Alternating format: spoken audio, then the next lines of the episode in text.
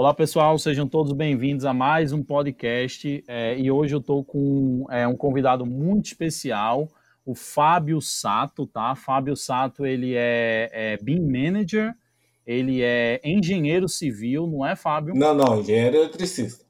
Engenheiro eletricista, certo? Ele é professor é, é do IPOG, enfim.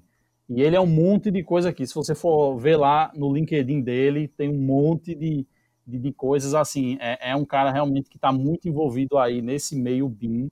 É, e eu queria agradecer, já começar agradecendo, muito obrigado, Fábio, pela presença, pela, pela por dispor desse tempo aí para falar com a gente, certo?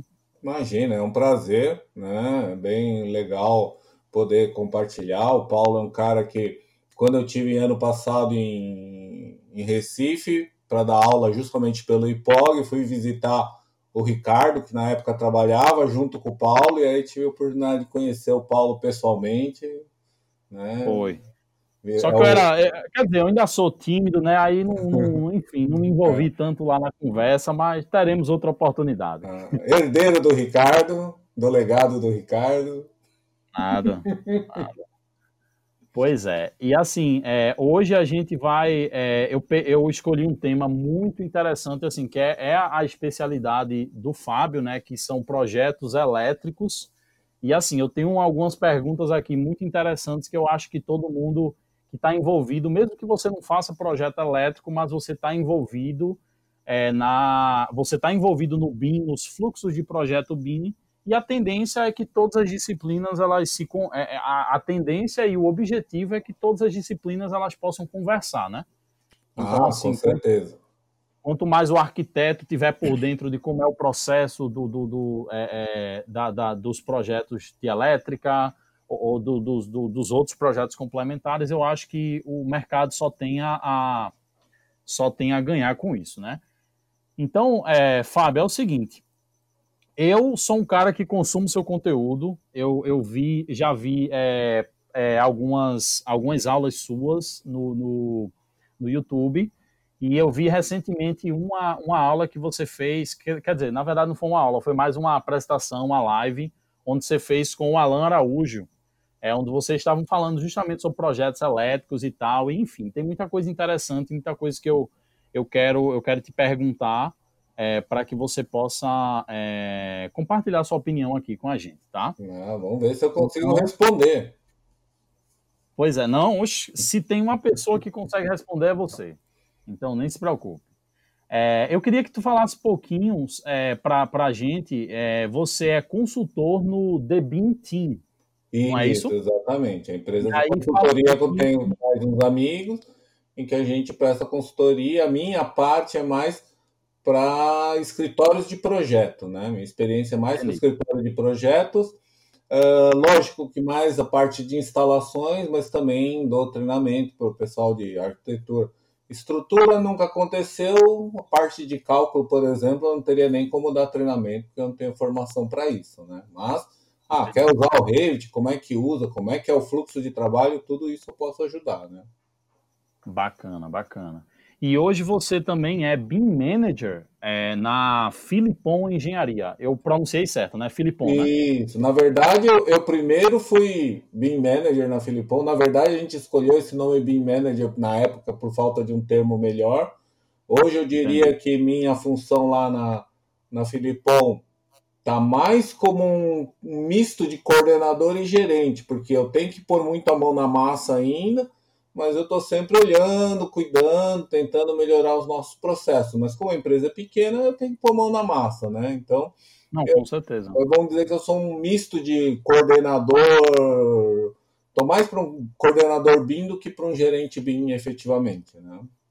Entendi, bacana, bacana. É, e você também é professor do IPOG, né? É, é professor uhum. aí do módulo de projetos elétricos. Isso. E aí, como é, que, como é que é essa experiência lá, em tá, tá em contato com, com engenheiros, arquitetos, compartilhando aí tua experiência lá? Olha, foi muito interessante, tá? Ano passado viajei muito pelo IPOG, conheci muitos estados que eu não conhecia no Brasil. E eu achei muito interessante porque porque deu para ver como é a realidade fora do grande centro, né? Eu tô lá em São Paulo, tô, tô no, no, Rio Grande do Sul, é um centro grande, tenho família em São Paulo, então também conheço o mercado de São Paulo um pouco, né?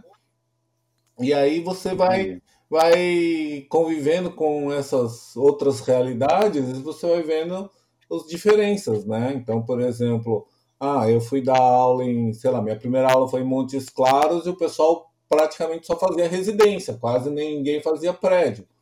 Então, isso foi umas coisas interessantes, porque, por exemplo, a minha experiência, a gente até faz algumas casas, mas a gente faz mais prédio, né? A gente faz projetos maiores, como eu tive a oportunidade de ir lá pro, pro Catar, pô, lá é mega obra, né? Eu brinco que depois daquele projeto, qualquer projeto é de tamanho bom, né? É assim. Né? E também, eu, além do IPOG, eu também sou professor de um, de um curso que ia começar aqui da PUC-RS, mas que por causa da pandemia também deu uma parada, né? E também fui convidado para dar aula num outro curso em São Luís, pela Navigare, mas também está parado por causa da pandemia, né? Entendi, entendi. Muito bacana, muito bacana. E a, a última coisa que eu queria que você com, é, compartilhasse com a gente hum. é que você também é, ele, você também é, é você também está envolvido no trabalho com o pessoal da D Roots, não é isso? É, na verdade, assim, a DI Roots é uma empresa, uh, vamos dizer que o, que o dono é um português que mora em Londres, né, na Inglaterra. E eu comecei trabalhando com eles no desenvolvimento de famílias. Uh, já tem mais ou menos um ano que eu não tenho feito mais nada com eles, mas a gente mantém esse contato, né? Mas efetivamente, vocês falam assim: ah, você está trabalhando para a DI Roots? Não mas de vez em quando eu interajo com eles. Por exemplo, eu fui pro pro AU de Las Vegas, encontrei com o José, mais duas pessoas que trabalham lá na DI Roots, então é um relacionamento normal, assim, é uma parceria que a princípio não tem, não tem nenhum vínculo, né? E outra Entendi. coisa que eu também tenho feito bastante, né, que é, como tem essa parte que veio da DI Roots de criar conteúdo, quer dizer, veio da Filipon, foi para a DI Roots, e também eu faço essa parte de criação de conteúdos de biblioteca pelo Bintim, né? Também faz parte de um dos meus trabalhos. Muito interessante. Ou seja, é um profissional top de elite aí, tá? É, experiência, experi... olha, não tem ninguém que sabe mais do que esse cara de projetos elétricos e BIM, tá? Então, assim, é muito. E assim, é, como eu lhe falei, né? Eu conheci você através de Ricardo e Ricardo já falava isso. Ele disse, cara, Fábio Sato é o cara, sabe? É, e muita gente boa. Então, assim, eu fico, eu fico muito feliz de, de, enfim, ter a oportunidade de conversar um pouquinho com você e de, é, enfim, e, e é, de alguma maneira é, é, é, abrir esse espaço aqui para que as pessoas, é, quem ainda não te conhece, que é, quase impossível tá no Brasil, tá envolvido com o BIM e não conhecer você, mas Uau. se tem aí algum estudante que ainda não conhece, está entrando agora no BIM. Acho enfim, que não é tanto assim. Pois é. E aí, é, pois é. E aí agora eu tenho uma, é, eu, eu gostaria muito de, de, ouvir sua opinião em algumas perguntas aqui é, que eu preparei, justamente para a gente falar agora um pouquinho mais de projetos elétricos, certo? Uhum, vamos lá. Então, a minha primeira pergunta é, para o Fábio seria justamente: é, Fábio, você é uma pessoa que você é, pegou aquele processo CAD e você fez a, a, aquela, aquela implementação do BIM, você migrou, né? Você pegou a, os dois métodos de trabalho, não é isso? Isso mesmo. Pronto, então você é a melhor pessoa para falar em relação a isso. É, Quais são as principais vantagens é, de se fazer o projeto elétrico em BIM versus o método mais tradicional que a gente tinha de, de, de AutoCAD e que algumas pessoas, quer dizer, muitas pessoas ainda estão fazendo assim? Bom, uma das coisas que a gente tinha um pouco de dificuldade na Filipão Engenharia é que na época a gente tinha, a gente era em oito, mais ou menos, era oito ou nove pessoas fazendo projetos elétricos tá? Entendi. Aí imagina você manter a uniformidade da entrega de oito pessoas, tá? Usando o AutoCAD. Então, o que, que acabava acontecendo, que a gente tinha algumas dificuldades de normatizar, é que assim, o projeto feito pelo A, olhando assim, ele era diferente do projeto feito pelo B, que era diferente do projeto feito pelo C, entendeu? Então, se o mesmo projetista atendesse o mesmo cliente, tudo bem, ele ia ter aquela uniformidade de entrega. Né? Entendi. Só que quando mudava o projetista, às vezes, pô, por que, que não veio daquele jeito que eu estou acostumado? Ah, por que, que ficou um pouco diferente, né?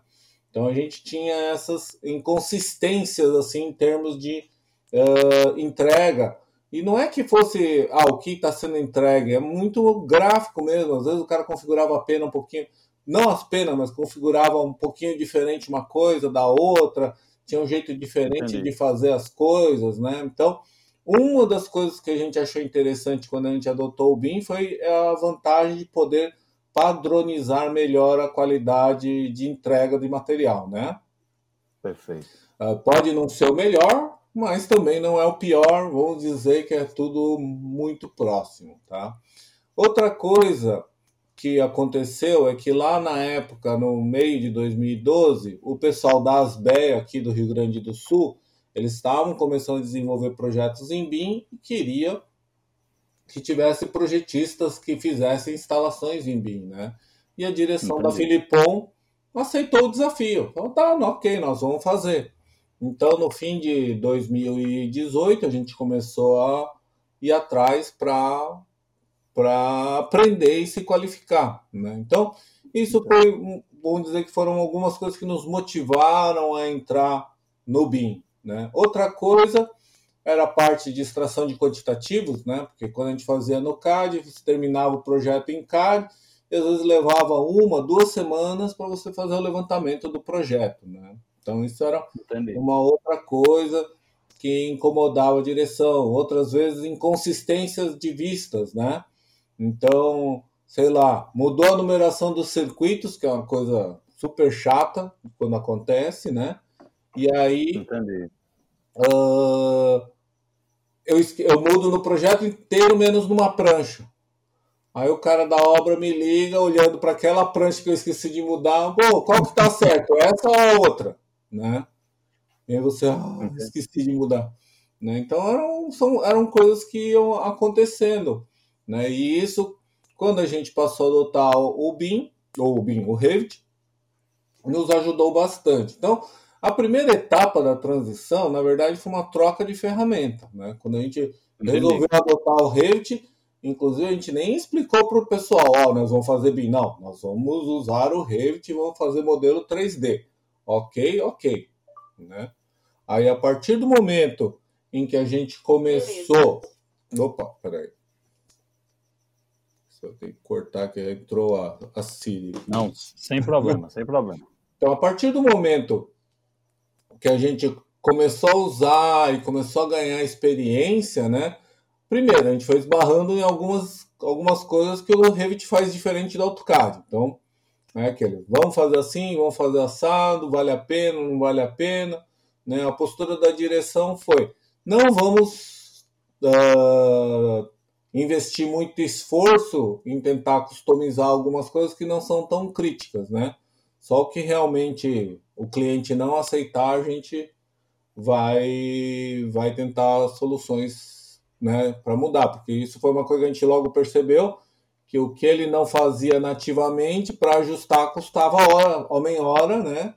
E Entendi. se é uma coisa que a gente, vamos dizer assim, não ia conseguir agregar valor, a gente também sabia que não ia, ia assim, a gente ia trabalhar e não ia receber por aquele esforço, né? Então a gente tentou Entendi. minimizar esse homem-hora. Até hoje a gente está sempre cuidando, trabalhando para evitar o, o, o, o para ter controle, na verdade, não para evitar, mas para ter controle do número de homens-horas gastos no desenvolvimento de projeto, tá? Com certeza. Tá? Por quê? É. Uma coisa que ajudou muito a gente, né? Que aí é que eu acho uma vantagem, né? É que a gente não tem dúvidas de como é a geometria do espaço. Entendi. Então é assim, não cabe, é óbvio que não cabe. Cabe, é óbvio que cabe, entendeu? Não Entendi. muito, ah, será? Faltou o corte aqui, eu não estou entendendo. Não, eu tenho 3D, eu resolvo. Tá? Então, nesse ponto, tem uma grande vantagem. Agora, por exemplo, tem uma outra, um outro ponto que é uma desvantagem, é que assim, antigamente eu não sabia como era, não estava documentado, eu tenho que entregar amanhã, eu passo uma linha e digo, ah, passa por aqui. Ah, e, e como que resolve se tiver um detalhe específico? Você vai assim, ah, deixa para resolver na obra, entendeu? Hum, é, entendi. Né? Agora não, agora tem que absorver toda essa solução que era, ah, vamos dizer, largada né, para ser resolvida no canteiro, para ser resolvido durante a etapa de projeto. Então, com isso, demanda um maior esforço dos projetistas. Né? Entendi. Bacana, bacana. E, é, Fábio, de, dentro desse assunto aí que você está falando, uhum. porque assim, na verdade, uma pergunta vai puxando a outra, né? Uhum. E dentro desse pergun de, dessa pergunta aí, é, na, em uma das lives, eu não vou lembrar o nome da live agora, tá? Uhum. Mas você fez um, um, conteúdo lá com o Alan Araújo e você falou uma coisa que eu achei muito interessante. Você comentou que existem algumas ferramentas especialistas é, por exemplo, ferramenta de, acho que para cálculo de, de, iluminação, ou até planilhas do Excel mesmo, uhum. que às vezes é, que você usava durante o CAD, quando você já fazia projeto durante o CAD, e você não abandonou, né? Não foi para fazer tudo dentro do Revit, né? Você tem coisa ainda que você precisa é, de comunicação externa, com, me corrija se eu estiver errado, mas assim, o que eu entendi foi que existem é, alguns softwares específicos para algumas coisas, ou até planilhas do Excel mesmo, que já facilitam o seu cálculo. E aí, é, o que é que eu quero te perguntar? É possível desenvolver todas as etapas desse projeto elétrico dentro do Revit? É, e por que não, né? Porque se, você utiliza outros softwares assim por fora, por quê? Para a gente uhum. entender. Bom, primeiro, não é possível, tem coisas que ele não vai fazer, e pessoalmente eu entendo que Nenhum desenvolvedor de software deveria gastar tempo para fazer isso, porque já existem outras pessoas que desenvolveram softwares que já fazem tudo isso. Tá? Entendi. Então, por exemplo, ah, eu tenho um software, por exemplo, que nem o ETAP, o DOC da BB, que é para fazer cálculos de redes de distribuição, com diversos parâmetros, né? Uh, por que, que vai incorporar todo esse software, fazer manutenção de tudo isso, sendo que os únicos usuários disso são os projetistas elétricos. Né? O cara da arquitetura vai ter que pagar, o cara da estrutura vai ter que pagar, todo mundo vai pagar se você acrescentar por isso. Ah, mas não vou pagar financeiramente. Não, você vai pagar porque o software vai ficar maior e você não vai usar o recurso. Então você está ocupando espaço do seu HD, né? eventualmente está tirando poder de processamento, né? Então, isso são tudo coisas que as pessoas, assim, às vezes subestimam, né? Porque quando você tá, você tem um computador lá relativamente poderoso, você está trabalhando, ah, legal. Quando o projeto começa a ficar maior, ou você pega um projeto maior, às vezes aquele seu hardware que é muito bom para uma casinha ou para um predinho pequeno, não vai dar conta, tá? Perfeito. Por exemplo, eu tenho algumas, alguns projetos da Filipom, eu no meu computador pessoal eu pus 32 GB de memória. Tá? No escritório a gente tem no máximo 16. E eu já vi algumas coisas fazendo os testes agora aqui em casa, em que eu tô lá com os modelos abertos e a ocupação de memória tá lá na casa dos 20 GB, né? Entendi. Por quê? Porque é um projeto muito grande, eu estou trabalhando com tudo dentro, então são demandas que vão acontecer, né? E algumas coisas, assim, por exemplo, uh, detalhamentos, unifilares, isso a gente. Uh, unifilar é uma coisa que a gente conseguiu automatizar, mas aí a gente vai falar um pouco mais para frente na pergunta sobre o Dynamo, né? Sim, sim. E, e tem coisas, por exemplo, ah, detalhes de montagem, tudo. O que a gente fez? A gente pegou criou desenhos 2D, deixou pronto lá dentro do próprio nosso template. Uh, dependendo do tipo de detalhamento, a gente já deixa a, pran a prancha pronta, inclusive, tá? E aí é só usar. Entendi. E aí, e aí você começa a entender o porquê que a gente consegue ganhar uh, padrão, né? Uniformidade de, de projeto, né? Então a gente Entendi. consegue Entendi. otimizar assim. E a parte de compatibilização, os projetistas eventualmente fazem algumas compatibilizações usando o próprio Revit. Por quê? Porque no nosso fluxo de trabalho, a gente tenta modelar compatibilizado. Entendi. Entendeu? Eu não modelo para compatibilizar depois. Então, uh, o pessoal está projetando elétrica, ele vai ter o arquivo de ar-condicionado, ele vai ter o arquivo de hidráulico, vai ter o arquivo de PPCI, do que tiver pronto, né? E ele vai procurar. Lógico que ele não vai trabalhar o tempo todo com tudo ligado, mas ele vai trabalhar, né? Ele vai olhar, vai falar, ah, aqui já está ocupado, então vou sair daqui, tal, e depois que ele termina, ele vai olhar para ver o que, que ele tem que ajeitar eventualmente, ou se não tem como ajeitar, aí tem que ir para o processo de compatibilização. Né? Entendi, entendi. Muito bem. E, Fábio, uma coisa interessante também que você que você comentou também é que é, é, é o seguinte: é, a gente tem um problema, e é, eu acho que é um problema não só na parte dos projetos complementares, mas em arquitetura a gente também tem muito, enfim, que é o que a gente chama de é, over modeling. Uhum. E é muitas vezes as, as pessoas elas perdem um pouquinho a noção e elas acabam querendo modelar tudo, modela coisa demais, e aí o modelo, ou às vezes ficar num LOD muito alto. Uhum. E aí, né, nessa mesma live com o Alan, você até comentou. É, pô, você tem que ter uma noção do que você vai colocar no modelo. Por exemplo, você não vai modelar a fiação da rede pública, é, é, uhum. por exemplo, dependendo é, do, no projeto. Então, assim, é, o que é que, de maneira geral, o que é que, o que é que quando a pessoa vai modelar o projeto elétrico, o que é que ela precisa é, ter em mente que vai conter ali naquele arquivo? Hum, olha, uma coisa muito importante, eu acho que a primeira coisa para a gente avaliar, né, até onde eu vou chegar no nível de detalhe, é o tamanho do empreendimento. Tá? Entendi. Por quê? Porque pelo tamanho do, do projeto você vai ter uma quantidade de componentes, tá? Numa casa, você vai ter lá na casa de milhares. Num prédio, vai ser dezenas, centenas de milhares, né? Entendi. Num condomínio, vai ser muito mais que isso, tá?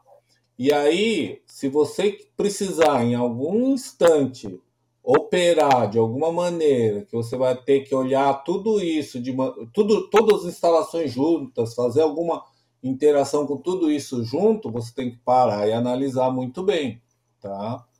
Por exemplo, só para você ter uma ideia, lá no Catar o estádio é gigantesco, só de instalações eram 10 disciplinas, tá? Caramba. E essas 10 disciplinas, cada disciplina dividida, tinha algumas que eram só um arquivo, mas tinha umas que eram três, quatro, cinco arquivos divididos, tá? Entendi. Da mesma disciplina. Tudo isso para quê? Para fazer com que cada arquivo individual ficasse com tamanho em torno ou menor de 100 megabits, tá? Megabytes, 100 megabytes, tá? E, aí, mesmo assim, por exemplo, todo o modelo de um setor do estádio, que é um oitavo do estádio, estava na faixa de todos os arquivos juntos entre 3 e 4 GB. Tá? Muito grande. Esse projeto que eu estou te falando aí, que ocupou 20, 20 GB de memória meu, tá? Do meu computador, lógico que isso incluindo Windows, incluindo outras aplicações. Ele estava uh, juntando todos os arquivos, tá? Das outras disciplinas e os nossos arquivos, ele dava dando mais ou menos 1.5 GB. Tá? Entendi. E não é o fim do mundo um projeto desses. É um projeto. É grande, mas não é o fim do mundo, entendeu? Entendi. Então é e assim, cada vez mais. critério. É, e cada vez mais a gente precisa estar preparado para pegar esses projetos, né? É, então. Porque... E isso é uma coisa importante que eu falo, né? Que é assim: quando você desenvolve o seu processo BIM, muitas vezes você vai começar a desenvolver o seu processo BIM, você não tem experiência, então você vai querer ganhar o cliente ah, no nível de detalhe, ou, né? Tem que ter algum diferencial para o que você faz em CAD. Isso é importante, Sim. como qualquer coisa, é a área comercial do negócio. Né? Se não vender, não tem produto, né? não adianta fazer é produto. Só que, por um outro lado, uh, é muito importante, conforme você vai ganhando experiência, você ir adaptando o teu fluxo de trabalho para que ele possa ser escalável, né? Que, que eu estou replicando as palavras do Thiago Ricop. Por que escalável? Porque você vai fazer um processo para uma casa, para um prédio pequeno, e daqui a pouco você vai fazer um projeto maior. Se o processo não vale para um projeto maior, você vai ter que ajustar todo o teu processo para um projeto maior, né? E aí é uma brincadeira que eu, é um comentário que eu faço em aula lá no IPAL, eu falo assim, você aprende a jogar bola na pelada ou na final do campeonato? boa, boa, boa analogia. Né? Então é, você é. tem que tomar muito cuidado, porque se você quiser aprender a jogar bola na final do campeonato, a chance de perder é muito grande.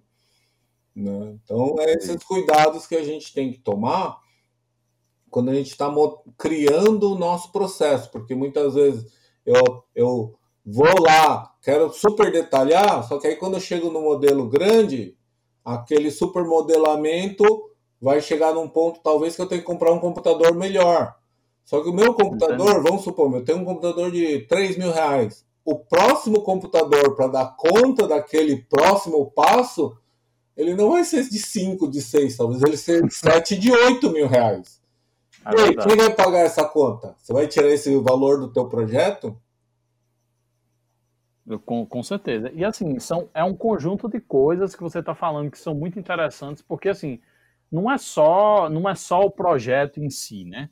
Você precisa, muitas vezes, pela máquina que você tem, você vai precisar adaptar ou utilizar outra estratégia, como essa que você citou, de dividir os arquivos ou, ou de, de, segmentar ali o projeto para que você para que você possa trabalhar com a máquina que você tem. Não é? Exatamente. Então, assim, isso é, isso é bem interessante. E isso é uma coisa que quem começa a estudar é, não consegue perceber isso logo do cara, sabe? Não, é muito quem, difícil. É, quem começa a estudar e só quando o cara vai para o campo de batalha é que o cara pega um projeto, ele diz, não, vou fazer o projeto elétrico todo aqui, aí chega no momento, é aprender na, na, na no, no jogo da final, né? Aprender a jogar bola no jogo da final. Mais ou aí menos. o cara pega o projeto, por exemplo, vocês que fazem fachada, né? Sim. Para vocês, não dá para dividir o modelo de vocês. Né? A fachada teria que ser um, um arquivo único.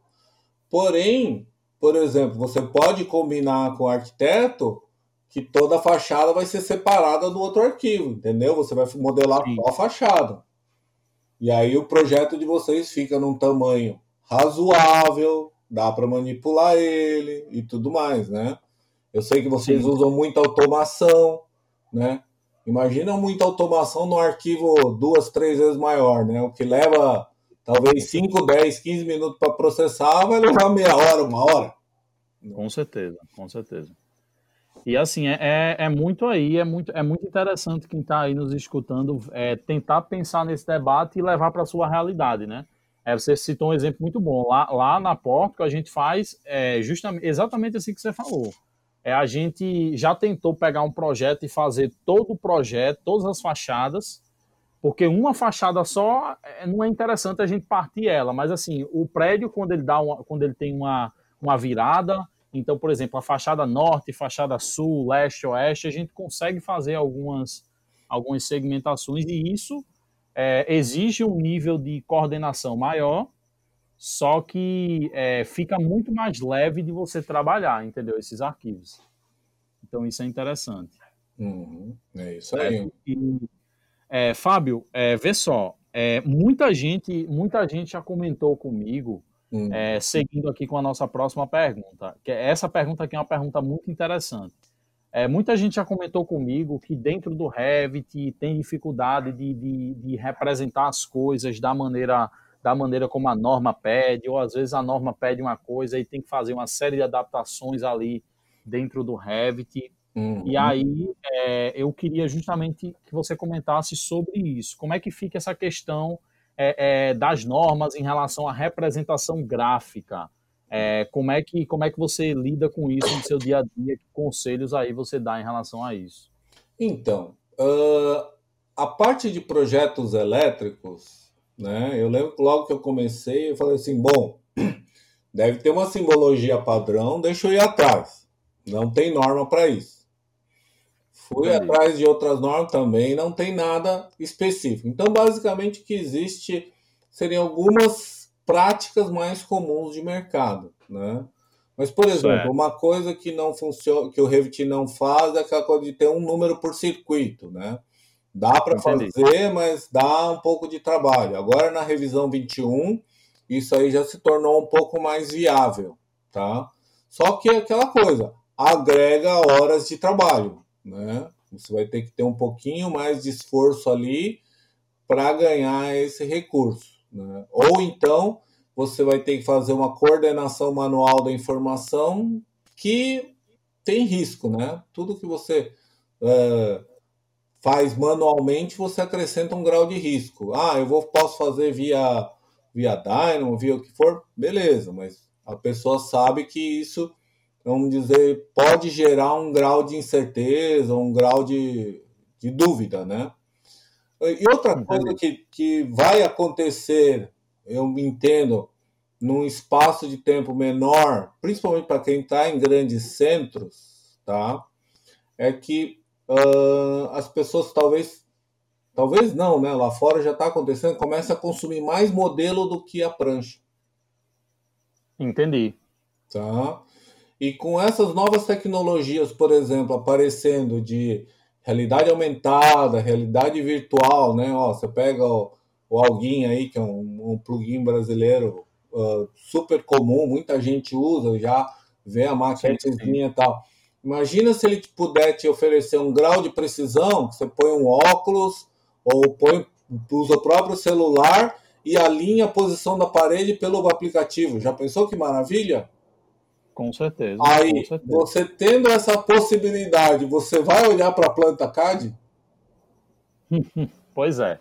Não. É numa mudança aí de, de, de, cultura, né? Exatamente. Por exemplo, o Thiago Almeida lá que fez o Shadmate, ele falou que lá no, na empresa que eles trabalham lá na Austrália, tem duas equipes de montagem que o cara não olha mais as pranchas. Ele vai lá no 3D, mede no 3D e monta tudo a partir do 3D. Que massa, que massa. Né? Ah, mas é um negócio pequenininho. Cara, tudo começa de algum lugar e começa pequeno. Pois é. Não, e assim, o que eu acho mais interessante desses processos é que assim, a gente já tem tecnologia para fazer isso e muito mais. Só que é muito difícil você implementar isso por causa da cultura das pessoas, é, tanto do, dos projetistas, muitas vezes, uhum. e principalmente das pessoas que vão executar, né? As pessoas, elas ainda têm uma certa é, resistência, muitas uhum. vezes, por segurança, não saber usar as ferramentas, aí é. já... já eu diria assim, o cara que está lá no, na execução, tá? Talvez ele tenha medo, principalmente pessoas mais experientes, porque ele sabe, ah, assim eu sei que dá certo, desse jeito, será que vai dar certo? Eu não tenho certeza, né? Entendi. Mas eu te é. garanto o seguinte: se o cara, se você mostrar para ele e ele vê vantagem, ele vai trocar na hora, tá? Eu já, já soube de história que o projetista foi numa obra, né, com o mestre, e estavam lá, ah, cadê as, as, as, plantas, né? Aí, aí, ele falou assim, ah, tá aqui no celular. Não, mas como que tá no celular? Não mandei PDF, não mandei. Não, eu tirei foto. Aí ele pegou, olha só. E aí mostrou. então, por que, que ele fez isso? Porque ele não tem que carregar planta, não estraga, ele dá zoom, né? Então daqui a é pouco, é daqui a pouco já é uma pessoa de mais idade que precisa usar óculos para enxergar de perto, no celular dando zoom ele não precisa de óculos. É verdade. Né? É verdade. Então, Interessante. simplifica bastante a vida das pessoas, né? Teve um outro caso que eu ouvi um, de um de um cara de um, de um rapaz que era engenheiro civil, né? Também cuidava de, de obra, né? E ele mandou uma instrução escrita pelo WhatsApp para um, um, alguém lá da obra. E o cara respondeu no áudio: Olha, você poderia me mandar a instrução uh, gravada porque eu não sei ler e escrever? Entendi. Né? Só que assim, para para pensar. Se tu mandar a instrução, tá? Por voz ou por texto gravado, se o cara tiver alguma dúvida, é só ele ouvir de novo. Exatamente. E é mais rápido para quem está enviando a instrução. É mais rápido você gravar um áudio do que você digitar. Ah, sim, também, também. Isso é. Então tem esse lado também. Por exemplo, isso foi uma das coisas que eu pedi para que incluíssem algumas ferramentas da, da Autodesk lá, do BIM 360, quando eu tive lá no Audberg. Na verdade, eu sugeri, mas gente pediu também, gostou da ideia. Né? Porque assim, você tá com o celular ali, você fala assim, ah, tem um problema aqui. Você marca que tem um problema, em vez de você digitar, você fala assim, olha, tem que fazer isso, isso, isso, isso. Aí a menina até fala, ah, mas você quer que converta isso em texto? Eu falei, olha, pode até converter em texto, mas seria interessante ter o texto e o áudio. Com né? certeza. Porque às vezes tem vento, tem alguma coisa, não consegue entender e talvez o cara ouvindo ele entenda. Não, e a comunicação, porque tem toda, tem toda, tem toda uma questão aí de, de mais psicológica do negócio. Na comunicação, você vai entender muito melhor do que você lendo aquilo, né? Então, assim, ah, você tá, você tá vendo no, no que é que é para prestar mais atenção. Enfim, então eu acho assim, eu acho, e, e eu acho que assim, a, a sociedade ela tá encaminhando é, é para um, uma direção onde o ser humano ele, ele sempre vai preferir é o que é mais cômodo, o que é mais fácil, o que é mais prático.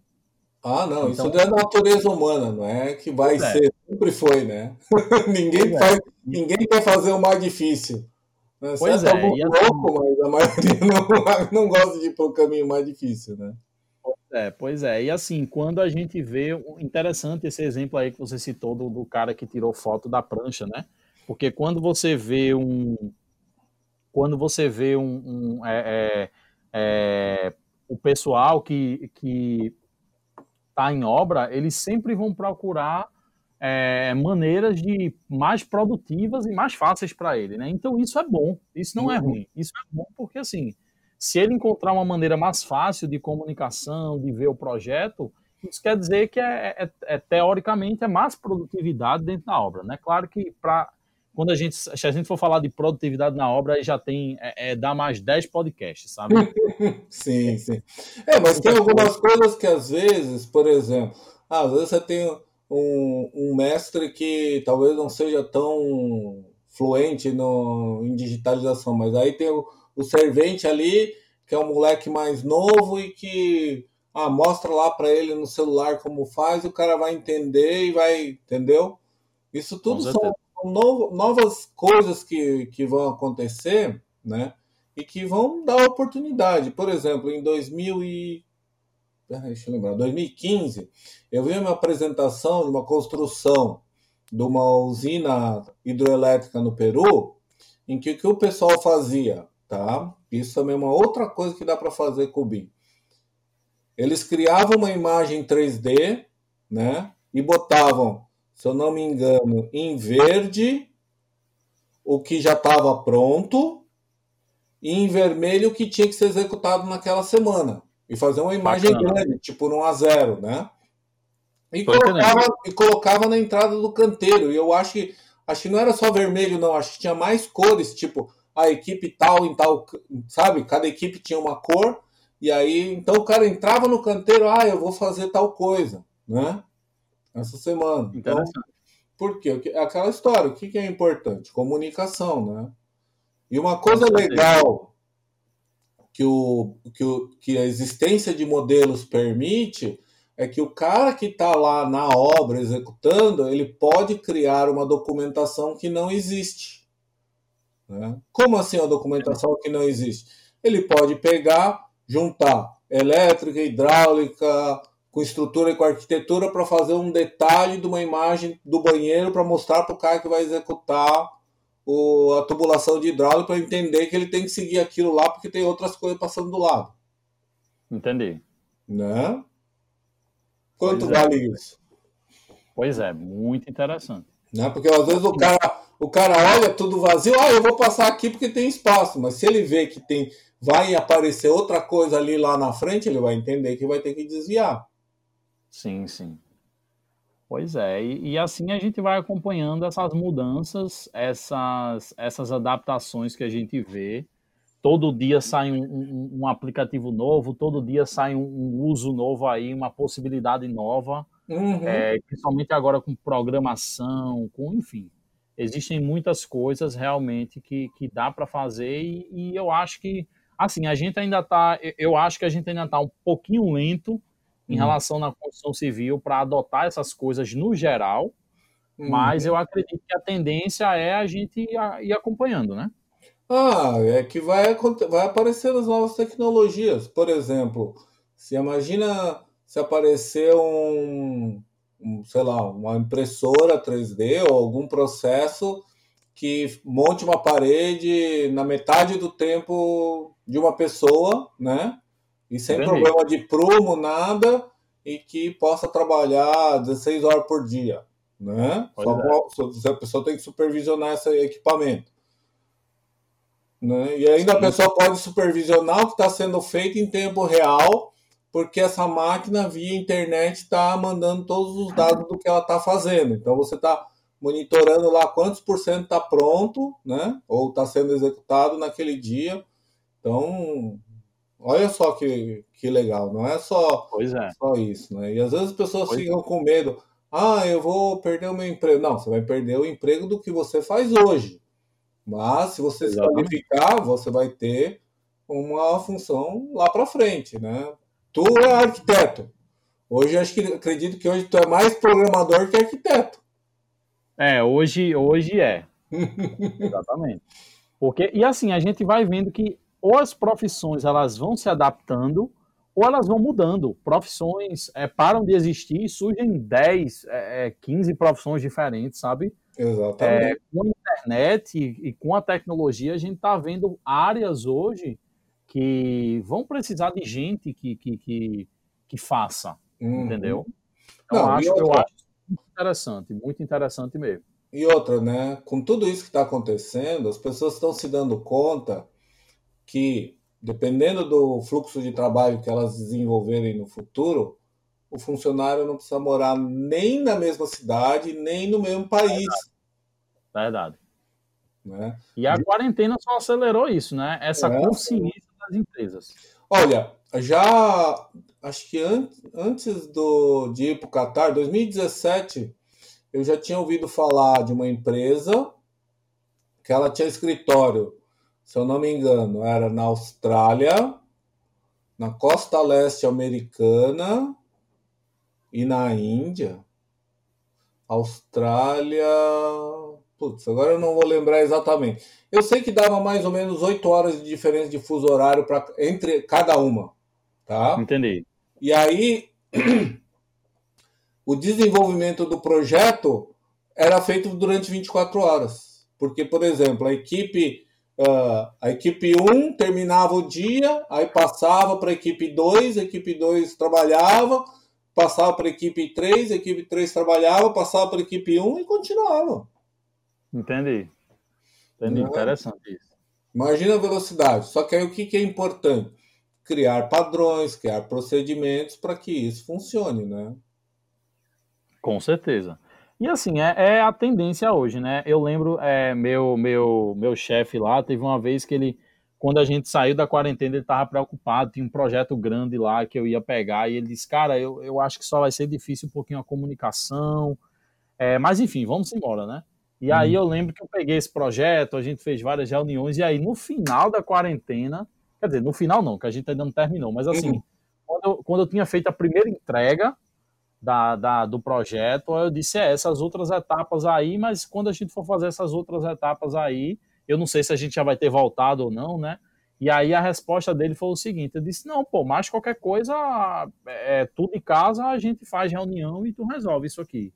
A gente não resolveu esse tempo todinho, então, assim, um, um cara, assim, um, um, eu, eu, vi pessoas, né, é, é, que não estavam acostumadas a, esse, a essa dinâmica, é, começarem a perceber, ah, caramba, dá certo, tem como você viabilizar isso e tem muitas vantagens. Né? Ah, sim, sem dúvida, sem dúvida, as coisas estão funcionando, né?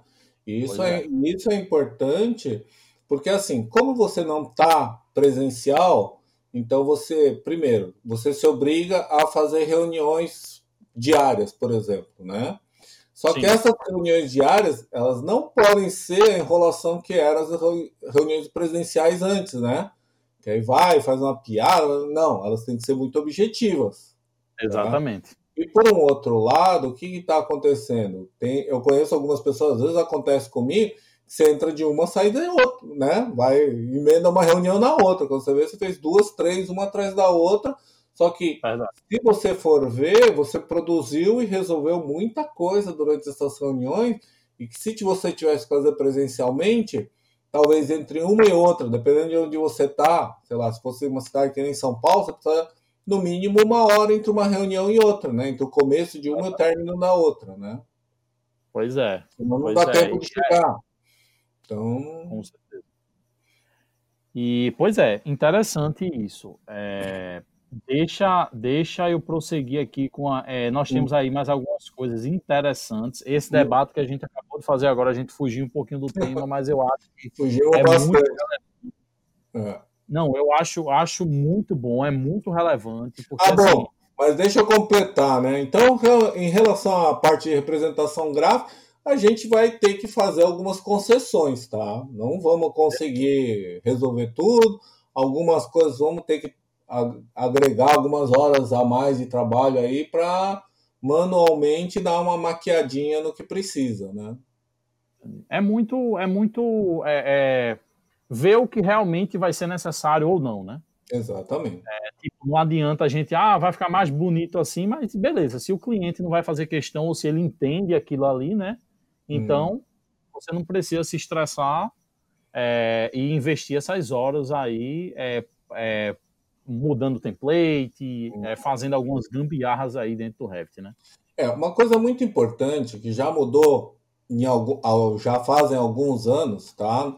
Isso eu venho da área do setor têxtil, em que uh, o preço que você vende o teu produto não tem nada a ver com quanto custa fazer esse seu produto, tá? Entendi. E a realidade do mercado de produto é assim, pessoal. Não achem que as coisas uh, custa, eu compro por 10 porque custou 7 para fazer. Não, pode ter custado 50 centavos para fazer. Só que se todo mundo aceita pagar 10, o cara vende por 10. Entendi. Entendeu? Por outro lado, eu tenho um produto lá que eu gasto 20 para fazer, mas ninguém quer pagar mais que 15, não adianta fazer. Entendi. Entendi. Muito interessante isso. Muito interessante. Aí isso é uma mudança importante do mercado. Né? Por isso que, por exemplo, uh, eu já ouvi falar, né? Nunca tive os números na minha mão, mas uh, há muito tempo atrás fala assim, ó, nenhum tênis custa mais, talvez em valores atualizados hoje, nenhum tênis custa mais que 30 ou 50 dólares saindo da fábrica. Ah, então por que a gente paga 100, 200? Porque alguém, uh, porque alguém tem que pagar o salário do, do Michael Jordan, não, porque já se aposentou, mas sei lá, do Messi, do Cristiano Ronaldo, né? Entendi, entendi. Entendeu? Então você pois paga é. mais pelo valor que você acha que tem do que pelo valor efetivo que o produto tem. Pois é, e aí é onde entra toda a parte de, de, de marketing, de viabilidade dos produtos. E, e, o contrário acontece, né? É, existem pessoas que cobram valor, e, e, trazendo é, para a parte de projeto, existem pessoas que estão ali, é, que ele, a, são pessoas geralmente estão começando ou são desorganizadas, é, existem pessoas cobrando aí, é uma boa parte do mercado cobrando aí preços abaixo do que realmente seria o mínimo viável para fazer um projeto. Uhum. Ou, ou, enfim, isso aí a gente sabe que é triste, mas é uma realidade do mercado. Uhum. E, enfim, vai muito nisso também, né? Dessa uhum. questão. De, tô, e aí, você, a longo prazo, isso não é sustentável. Ah, sim. É, do mesmo jeito que as pessoas pagam caro, pagavam caro para ter um projeto do Niemeyer, pagam caro para ter um projeto do Calatrava, né? Entendeu? É. Sem, sem discutir o mérito. Mas por quê? Porque eles porque as pessoas olham para aquilo, ah, é um projeto de Niemeyer, ah, tem valor. Ah, é um projeto do Zé da Esquina, ah, não vale nada, entendeu? Então isso é importante criar esse, eh, essa percepção de valor em cima do seu trabalho, pela qualidade do seu trabalho. E eu acho, e, e é, Fábio, além de, além de tecnologia, além de arquitetura, uma das coisas que eu mais gosto é marketing digital, sabe? Então, uhum. Então, sou uma, pessoa, sou uma pessoa extremamente envolvida com marketing, e isso é muito de. O que eu vejo é que isso é muito de, de como você é, trabalha o seu produto, como uhum. você trabalha a percepção do seu produto. Então, tem gente que muitas vezes não sabe como negociar e não sabe como mostrar para o cliente o valor daquilo. Então, uhum. assim, isso, isso afeta demais, isso, isso tem acabado com empresas, empresas têm, é, é, muitas empresas chegam até a fechar. Isso tendo consegue... produtos de qualidade. Pois é, e, exatamente, empresas que têm que, que tem, é, é, é, que tem produtos, têm mão de obra qualificada, tem ali muitas vezes o, o, um, os melhores ali do mercado, mas por ter essa dificuldade de, de fazer o, cliente enxergar essa percepção de valor, uhum.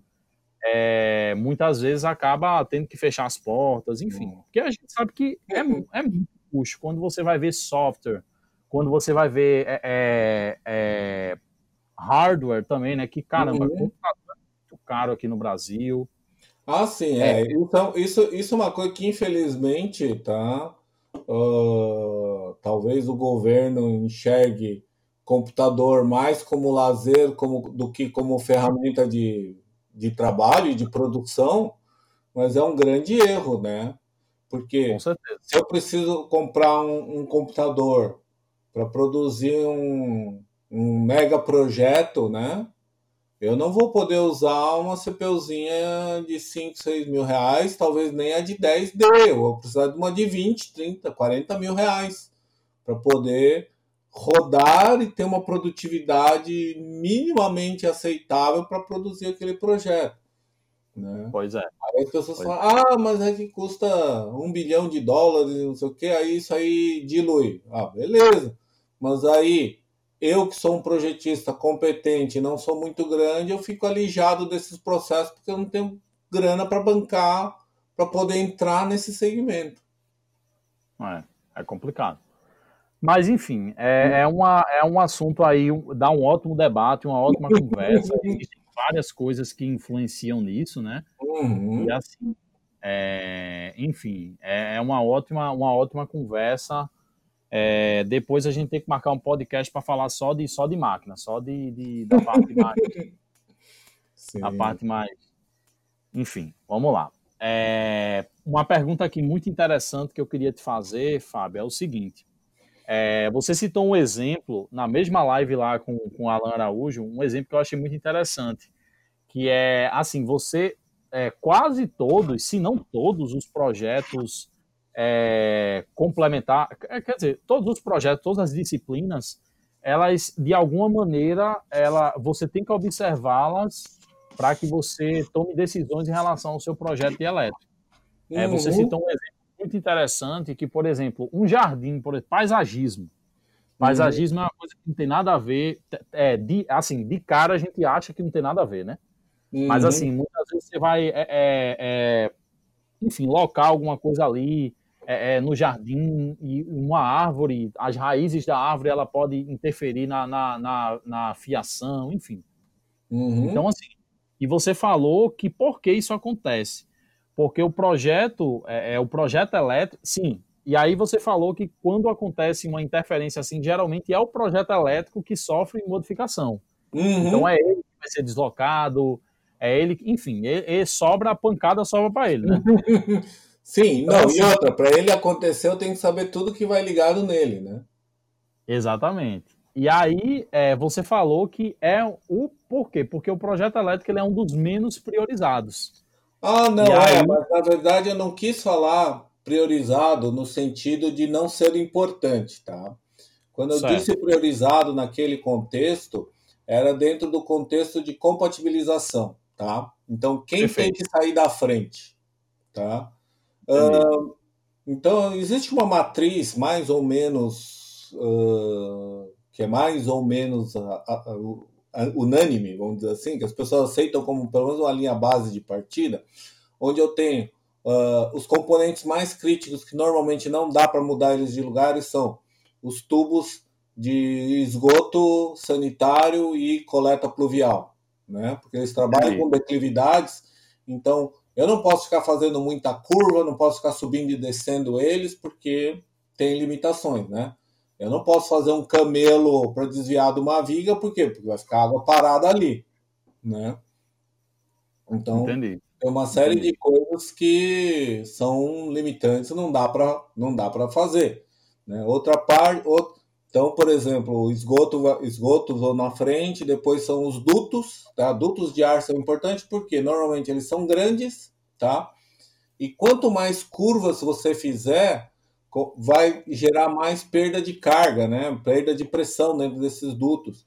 E aí, para compensar isso, você vai ter que ou pôr uma máquina maior na outra vai ter que pôr uma máquina maior para soprar mais, e muitas vezes vai ter que ainda aumentar mais o tamanho do duto para compensar esse monte de curva. Entendi. Tá? Então, Entendi. É, vamos dizer que é o tiro que sai pela culatra, né? Você ficar fazendo muita curva com duto. Tá? Entendi. E, e aí a gente tem dentro da parte é, sprinkler também, né? Eu tenho redes pressurizadas, é uma coisa que não pode falhar, né? Apesar de usar de preferência nunca, o dia que eu precisar ele não pode falhar. Então, Entendi. ele tem lá a sua prioridade, tem as suas regras de instalação, né?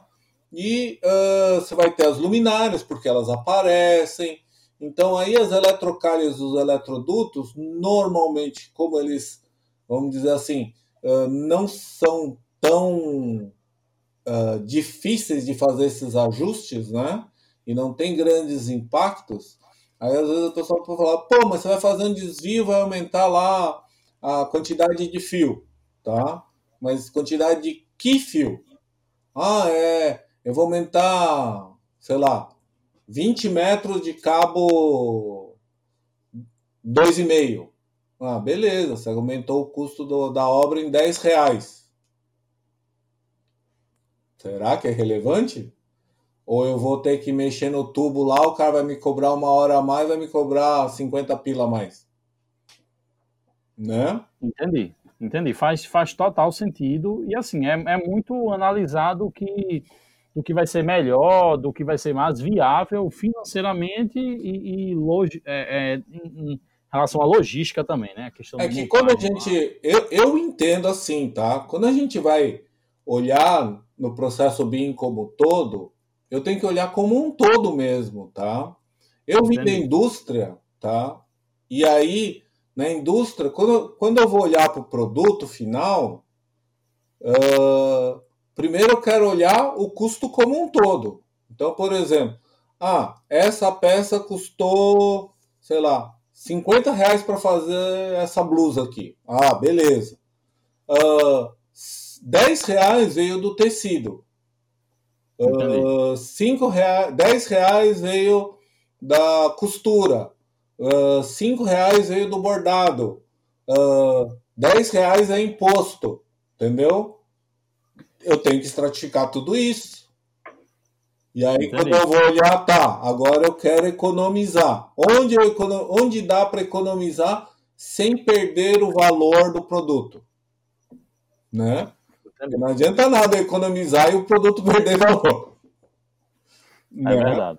Então, são todas essas coisas que a gente tem que olhar. Então, nesse sentido que eu falo, né, que, que ele tem menos prioridade, mas ele é, um, é o assim, eu brinco, né, que o, o projeto elétrico ele se não, ele é o provavelmente o mais importante para viabilizar o uso da edificação. Entendi. Né? Porque quem vai morar num prédio sem luz? Eu, sem energia elétrica? Eu não conheço ninguém. Ainda mais hoje. né? Que a gente precisa pois de é. Tá? Então, nesse é, sentido, ele é o projeto mais importante. Né? Por quê? Porque sem ele, provavelmente a edificação perde o sentido de ser, né? a não ser que seja uma estátua. Verdade. Né? Porque você tem um prédio que sem luz, sem nada, você vai morar lá? Você pode até entrar para passear, mas você não vai morar lá, você não vai querer ficar lá. Né? Então isso é uma coisa muito importante. Né? Pois é, interessante isso. E, e é, muito, muito interessante essa, essa sua colocação, tá? É, é, para a gente ter uma, essa visão mais, mais global, como eu falei no começo, né? É interessante, por exemplo, se tem algum arquiteto aqui é, escutando, é interessante que você tenha essas noções de, de, de, de viabilização, da importância das coisas, da ordem de, de prioridade das coisas, porque isso pode fazer com que você possa, isso vai fazer com que você projete até melhor, né? Projete uhum. até de uma, uhum. sei lá, alocar alguma coisa mais, é, é, de forma mais estratégica no seu projeto. Eu acho que, eu acho que isso é importante. É, eu costumo brincar assim, né, que vocês são arquitetos, assim, para a gente que tá, pelo menos gente que usa o Revit, né, duas coisas Sei. muito importantes, né? Não mudem os níveis de pé direito no meio do projeto, por gentileza. Tá? Né? E, é e, e, outra coisa, assim, uh, pensem nos shafts, deem alguma atenção aos shafts, né? Sim, Porque, sim. assim, uh, a gente, no, no tempo do CAD, tinha um, pegou um projeto que foi bem interessante, porque o, arquiteto falou, não, eu pensei em vocês, fiz um mega shaft. Realmente, era um shaft que na torre ele tinha, sei lá, 6, 7 metros de largura e tinha acho que 50 centímetros de, de profundidade, né? Pô, shaft maravilhoso, né? E aí, na garagem continuava nesse, com essa mesma dimensão, só que ele deslocou 4 para o lado. Então, na intersecção, eu só tinha 3. Entendi. Então, na verdade, o que aconteceu? Eu só tinha 3 metros de shaft. Entendi. Por quê? Porque chegava lá, estrangulava tudo. Então, tudo que o cara achou que tinha feito bacana, não estava bacana. Por quê? Porque ele tinha um gargalo e que até por ser CAD ele não se deu conta. Entendi. Né? Pois é, e isso, e isso tem uma repercussão, é grande, né? Dependendo do, do, do posicionamento ali, dependendo do, do é, do nível ali, do, do da, da, das diferenças é, é, em relação a um pavimento ou outro, isso tem uma, uma repercussão, né? Porque assim, aí tem que se comunicar com o arquiteto, tem que aí esperar uma revisão. É, então, ou... só, que, só que se isso tivesse. Só que quando isso a gente se deu conta, né? E a gente entrou naquelas etapas que os projetos de instalações eram contratados, quando eu bobeasse, a obra já estava começando a andar. Né? Entendi. Então, é aquilo, não tinha muito mais como interferir na arquitetura e na estrutura. Né?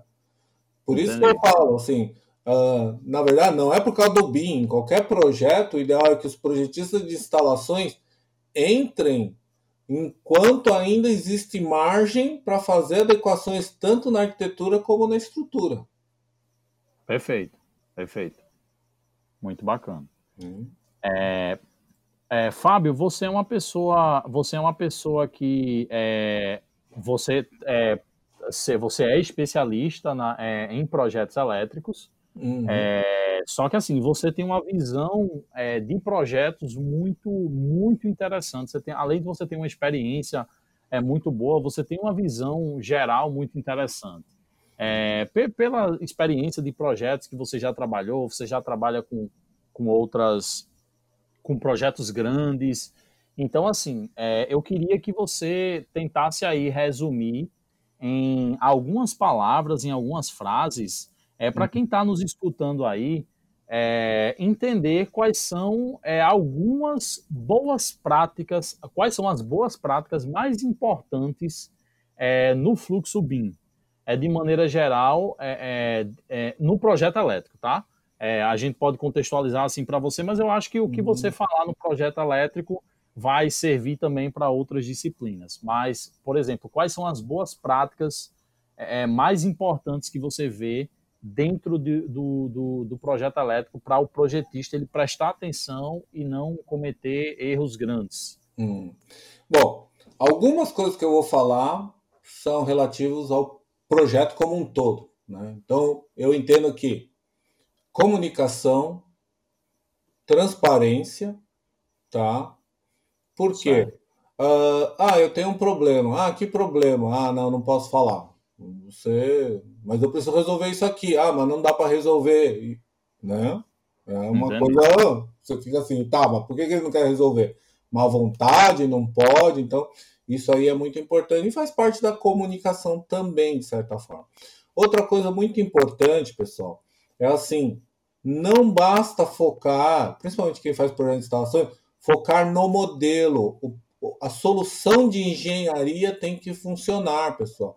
Eu vejo, às vezes, muita gente preocupada em fazer modelos muito bacanas, mas sem conhecer processo Entendi. construtivo, sem conhecer como, se, como faz, como funciona, né? E aí, daqui a pouco, você tem um projeto muito bonito que não é execuível. E aí, você não gerou valor, né? É a mesma coisa que, que eu chegar para fazer um, um, projeto pela Pórtico que não dá para usar o CNC, que não dá para usar as ferramentas que você tem, que não dá para produzir. Serve para alguma coisa? Pois é. Pois é. Para tirar uma imagenzinha de render, talvez, né? Pois é. Entendeu? Pois então, é, eu diria assim, ó.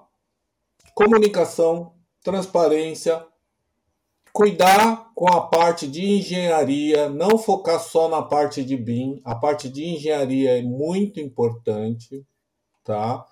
E outra coisa é ter foco na obra, não no projeto específico. Lógico que você vai cuidar do seu projeto, mas muitas vezes ah, vai ser melhor para o projeto, para a execução da obra, vai, vai funcionar melhor a obra. Ah, então vamos fazer esse ajuste, entendeu? Mas tudo tem que ter um porquê, tudo tem que ter uma razão.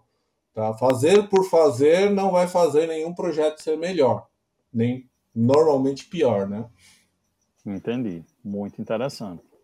E, pois é, pois é, assim, como você falou, né? Essas dicas são, são realmente é, para todo mundo prestar atenção, porque assim, eu acho que eu acho que a gente tem que ser tem que ser muito uma coisa que eu, que eu percebo muito hoje, Fábio, é o seguinte: hum. a gente hoje tem uma oportunidade que muita gente que começou no passado não tinha.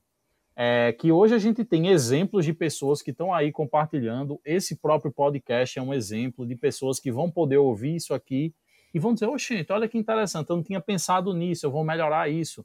Então, hum. assim, você tem a chance de aprender com os erros ou as dicas das outras pessoas para que você é, não precise cometer os mesmos erros, né?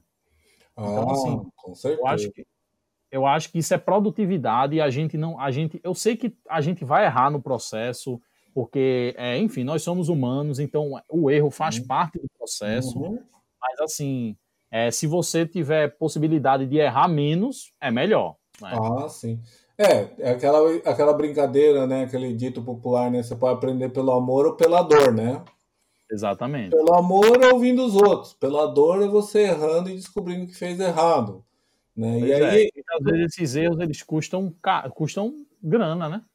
É, mas eu acho que assim, no mundo de hoje, muito mais que grana, eu acho que a coisa mais preciosa que a gente tem é tempo. Né? Perfeito. Então, você perder três, quatro meses para descobrir que estava errado é uma perda de tempo razoável. Então eu acho que temos que às vezes tomar cuidado. É lógico que a tecnologia muda muita coisa, tá? E lógico, a maturidade também vai fazer você pensar de maneiras diferentes. Tem conceitos que eu revi, né? Eu conheço outras pessoas também que estão nesse mundo BIM, que também estão revendo conceitos. Por quê? Porque estão ganhando maturidade, estão sabendo mais coisas, né? Eu até hoje assim tive a sorte de conhecer pessoas com bastante conhecimento, com bastante experiência, que falaram as coisas para mim. Algumas eu não acreditei ou não dei muita bola no começo, depois fui obrigado a comer com farofa sem água, né? Então, uh, e fazer o que eles tinham sugerido, né? Isso é a parte mais triste, né? Você fala, pô, perdi três meses aqui, perdi quatro meses aqui, né? E uh, são coisas que fazem parte da vida. Então, pessoal, assim, uh, eu participo desses, desses eventos de distribuição de conhecimento justamente para tentar ajudar vocês, porque quando eu comecei lá atrás, em 2012, 2013, não tinha muita gente para quem perguntar, principalmente parte de instalações. E não era só em português, não tinha em nenhum lugar. Em 2012 eu entrava no YouTube e procurava Revit MP, tinha lá alguns vídeos de coisas extremamente banais, né? Que lendo um livro você já sabia fazer aquilo e as coisas que eu precisava saber não estava explicado em lugar nenhum. E isso também foi um dos motivos que eu escrevi o livro, né? Eu falei assim, pô, eu sofri quase dois anos para aprender isso aqui. Não, não vou ser sacana. Vamos ajudar os outros que estão vindo atrás para não ter que passar por tudo que eu passei, né? Muito bacana, muito bacana. É uhum. muito, muito interessante isso. E, Fábio, é, eu não, não sabia que você tinha escrito um livro, tá? Ah, é... sim, de Revit MP para elétrica. Ah, que interessante. É, esse livro é, como, como é que ele está sendo hoje, ele está sendo vendido, né? Na, na como é, é, que é? O, eu saiba, eu não sei se tem livraria, mas tem no, na editora Viena, no site da editora Viena, tem, tem, tem o livro para compra, né? Pronto, então vou deixar o link. Gente, se você está escutando, eu vou deixar o link do livro aqui para vocês darem uma olhada aqui na descrição do vídeo, certo? É muito interessante isso aí. Eu não sabia, Fábio. Vou colocar aqui. Olha, é, a maioria do pessoal que mexe com, com Revit de elétrica já pelo menos ouviu falar.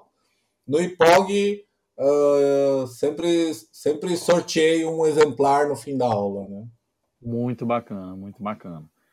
Pois é, e, e é muito interessante essa, é, tudo isso que você está falando. E para a gente fechar esse ciclo de perguntas aqui, é, eu gostaria que você falasse aí um pouquinho sobre como é que você usa o Dynamo, tá? Eu, hoje eu, eu, ah. produzo conteúdo sobre Dynamo, né? Tô, tô aí é, é, compartilhando as, as coisas que eu faço aí com o pessoal. Uhum. Só que eu não faço ainda rotinas para é, a área de a parte de, de, de instalações, né? Porque uhum. eu, eu não tenho propriedade para falar de instalações. Uhum. É, então, assim, quem sabe é, daqui para frente eu vá, eu vá começar a, a fazer, estudar mais sobre isso, mas enfim.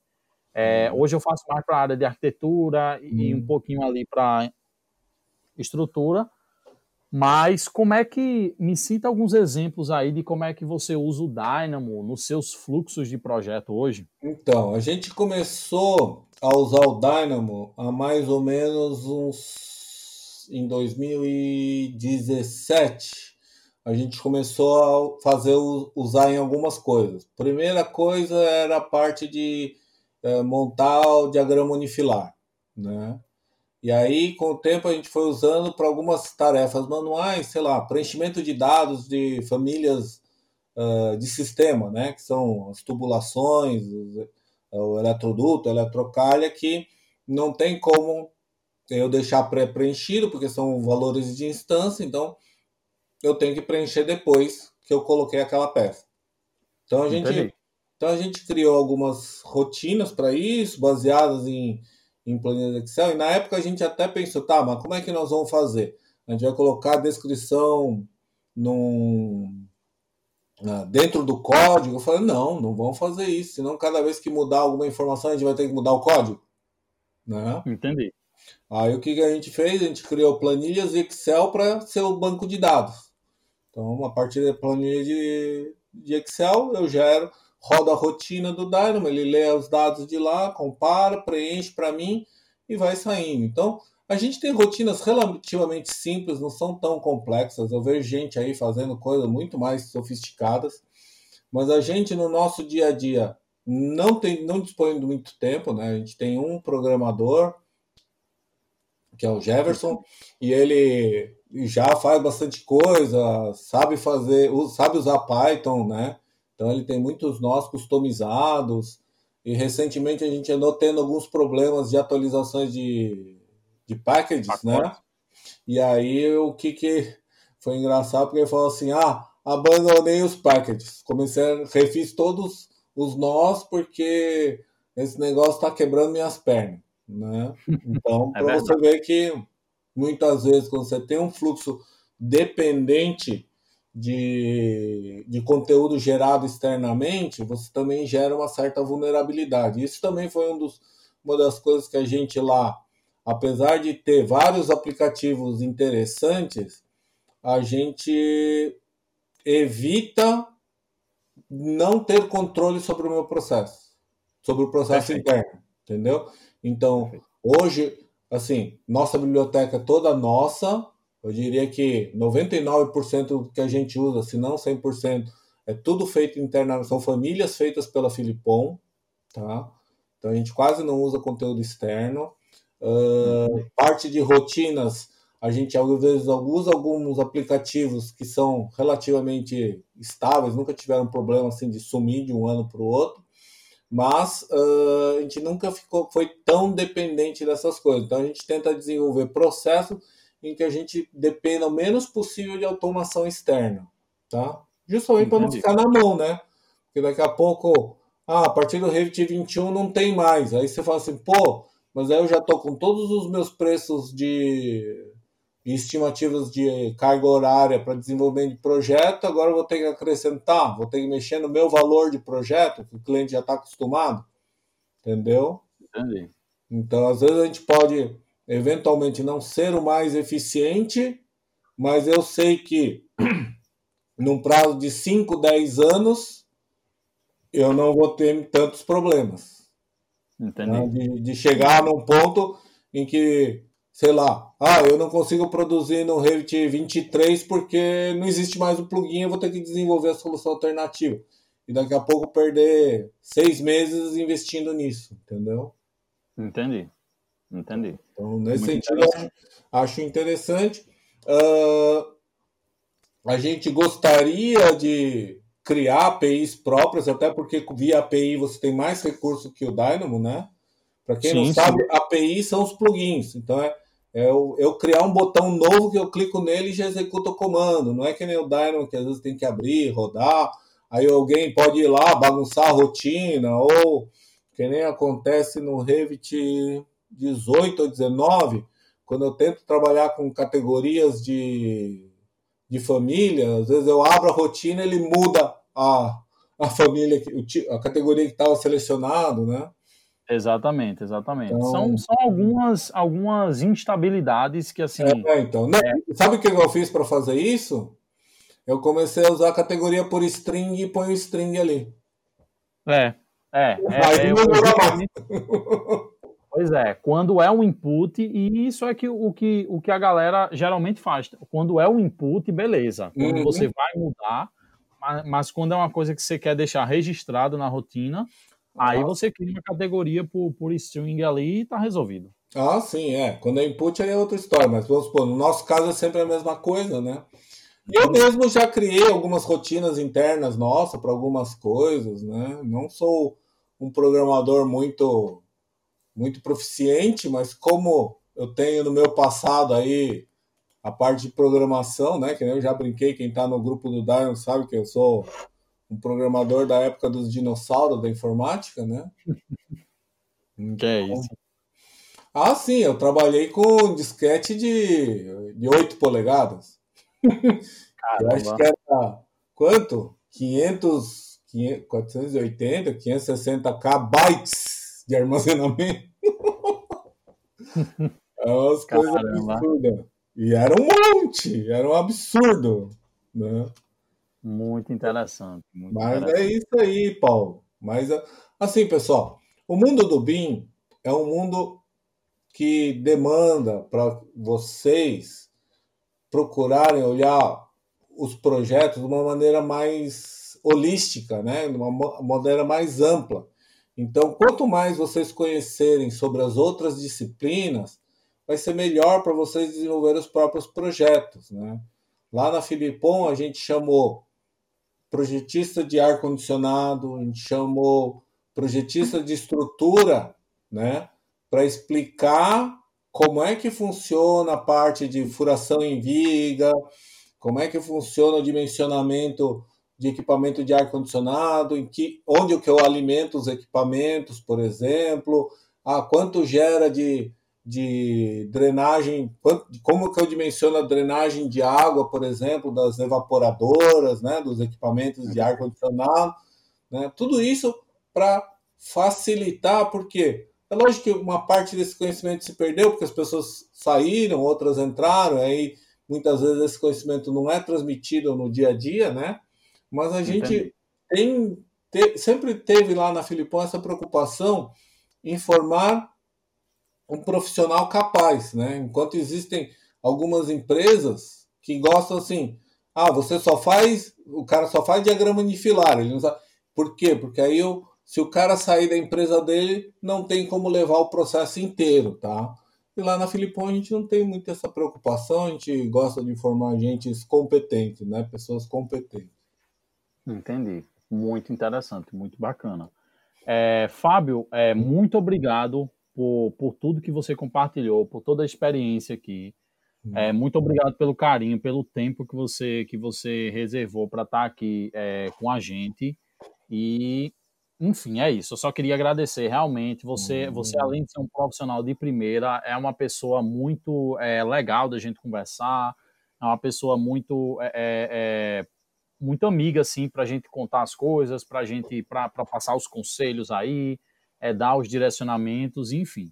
Só queria agora, é, é, enfim, divulgue aí o que, o que você, o que você é, quiser divulgar para todo mundo. É, os seus canais, tá? O seu canal do YouTube. Ah, sim, né? É, para quem não sabe, eu comecei a fazer uns. Na verdade, comecei meio sem compromisso e agora tá. Como, como tá me surpreendendo o consumo, tô meio me sentindo meio na obrigação de continuar, né?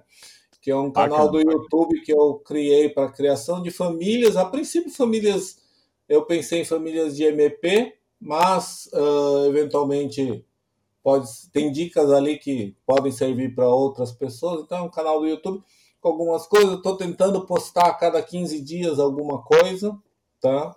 Bacana. Eu estou surpreso porque o Brasil está me gerando, acho que entre entre 10 e 15% de pessoas do Brasil, pelo menos que se dizem do Brasil, assistindo, né? E o segunda nacionalidade mais que mais assiste os YouTube são russos, vindo do, vindo de um blog russo. E eu nem sei como o cara me descobriu. Muito interessante, muito interessante. É, mas é assim, tem, tem tido bastante visualização, tem acho que o que um quase dois meses e já tem 120 inscritos, né? Bem legal isso, bem bacana. Então, legal, e às legal. vezes eu peço pro pessoal assim, mas até hoje ninguém deu um feedback. Ah, quer saber alguma coisa específica? Pede, quem sabe, que aí eu, eu posso fazer algum, algum vídeo específico, porque quem cria conteúdo sabe chega uma hora que haja criatividade, né? Não, com certeza, com certeza. e a gente precisa da ajuda da comunidade mesmo para estar tá dando ideias né? Porque realmente é. Né? é Bom, e outras coisas que eu também tenho, eu tenho um curso na Plural Site de criação de conexões de MP. Esse é um curso, por exemplo, eu não posso gravar vídeo sobre isso, nem dar curso em português sobre isso, a não ser que seja presencial, né? O contrato que eu tenho com ele. Dou aula no IPOG, dou aula na PUC, Estou escalado para dar aula no Navigário de São Luís. Uh, faço, do, tenho essa consultoria. Na consultoria, a minha parte de atuação é suporte à implementação BIM em escritórios de projeto, criação de conteúdo também, né? Eu fiz alguns conteúdos. Eu recente, no ano passado, é, eu preparei um template para a Dutotec, que são famílias de canaletas, né? Equipamentos Entendi. de instalação elétrica, né? Aquelas canaletas de alumínio, bem bonitas. E criei o template da Vida City para projetos de impermeabilização, que foi lançado uh, no começo do ano agora, né? Janeiro, fevereiro, acho. E estou uh, concluindo aí um trabalho com o pessoal da Mega Barre, que faz barramentos blindados. Então, Muito interessante. Bem, a todo... não foi lançado.